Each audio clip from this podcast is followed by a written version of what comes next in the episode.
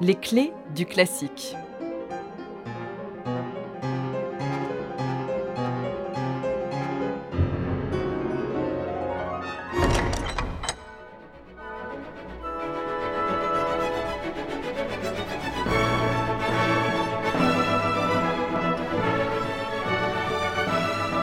Aujourd'hui, tout le monde a entendu au moins un extrait de la symphonie italienne de Mendelssohn, la plus populaire de son auteur.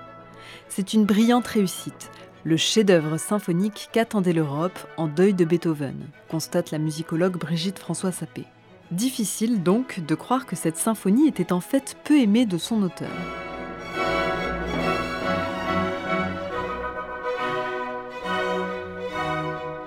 Comme la plupart des compositeurs, Mendelssohn est un surdoué. Il écrit quasiment toutes ses symphonies pour grand orchestre avant l'âge de 30 ans. Et en plus des cinq que nous connaissons, il est aussi l'auteur de 12 autres symphonies pour cordes composées entre 12 et 15 ans. À l'âge de 20 ans, en 1829, Mendelssohn part sillonner les routes de l'Europe et donne des concerts un peu partout, notamment en Angleterre et en Écosse. D'ailleurs, ce pays lui inspire sa troisième symphonie qu'il délaissera et reprendra 13 ans plus tard. Durant ses pérégrinations, Mendelssohn se rend aussi en Italie. C'est en 1830, lors d'un voyage à Rome, qu'il jette sur le papier les premières notes de sa quatrième symphonie, d'où son surnom d'italienne.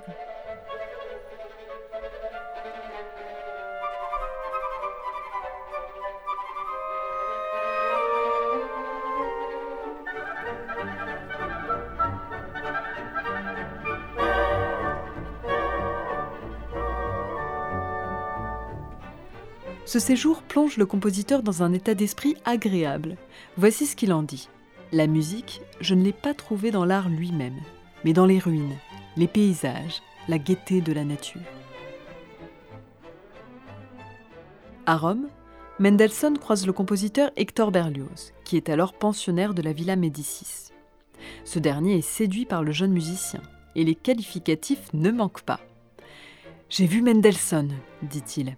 Ah mon Dieu, quel talent C'est inouï, superbe, grand, délicat, gracieux, sensible, violent, rapide, fort, doux, profond.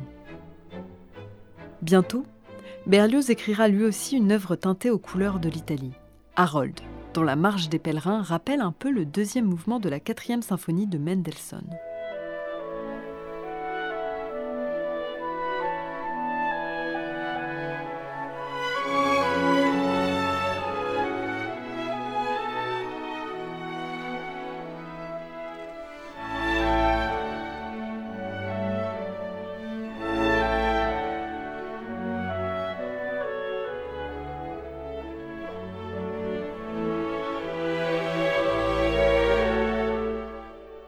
La symphonie italienne de Mendelssohn est achevée en 1833, puis créée le 13 mai de la même année à la Société philharmonique de Londres.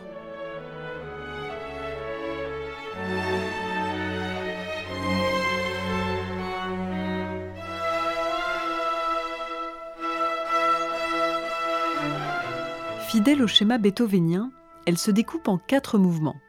Si la couleur de La majeur et l'ambiance générale peuvent faire écho au voyage de Mendelssohn, c'est surtout dans le premier et dernier mouvement qu'on perçoit le plus l'italianité de l'œuvre.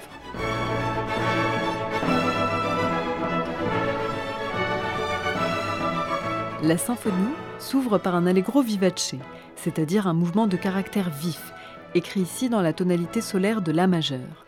Le climat est joyeux, festif.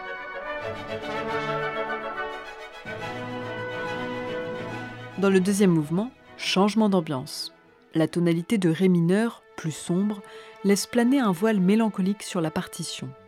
Le thème, énoncé au hautbois, au basson et à l'alto, reprendrait un chant de pèlerinage bohémien.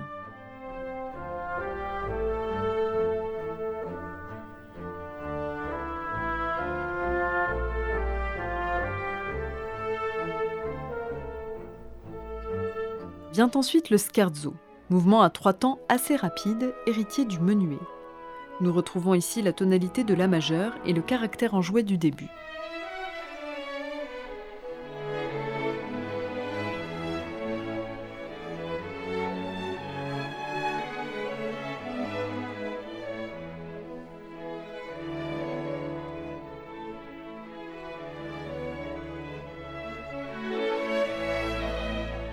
Grand contraste dans le final. La symphonie s'achève par un presto en la mineur, bondissant et tourbillonnant, qui adopte la forme d'un saltarello, dansant diablé d'origine italienne. Mendelssohn écrit à sa sœur Fanny La symphonie fait des progrès rapides.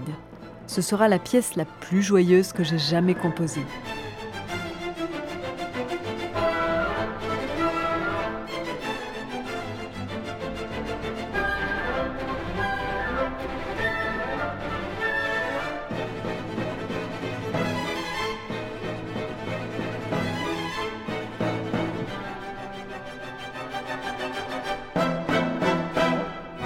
Si la création à Londres en 1833 est un triomphe, Mendelssohn, extrêmement exigeant, retravaillera sa symphonie juste après.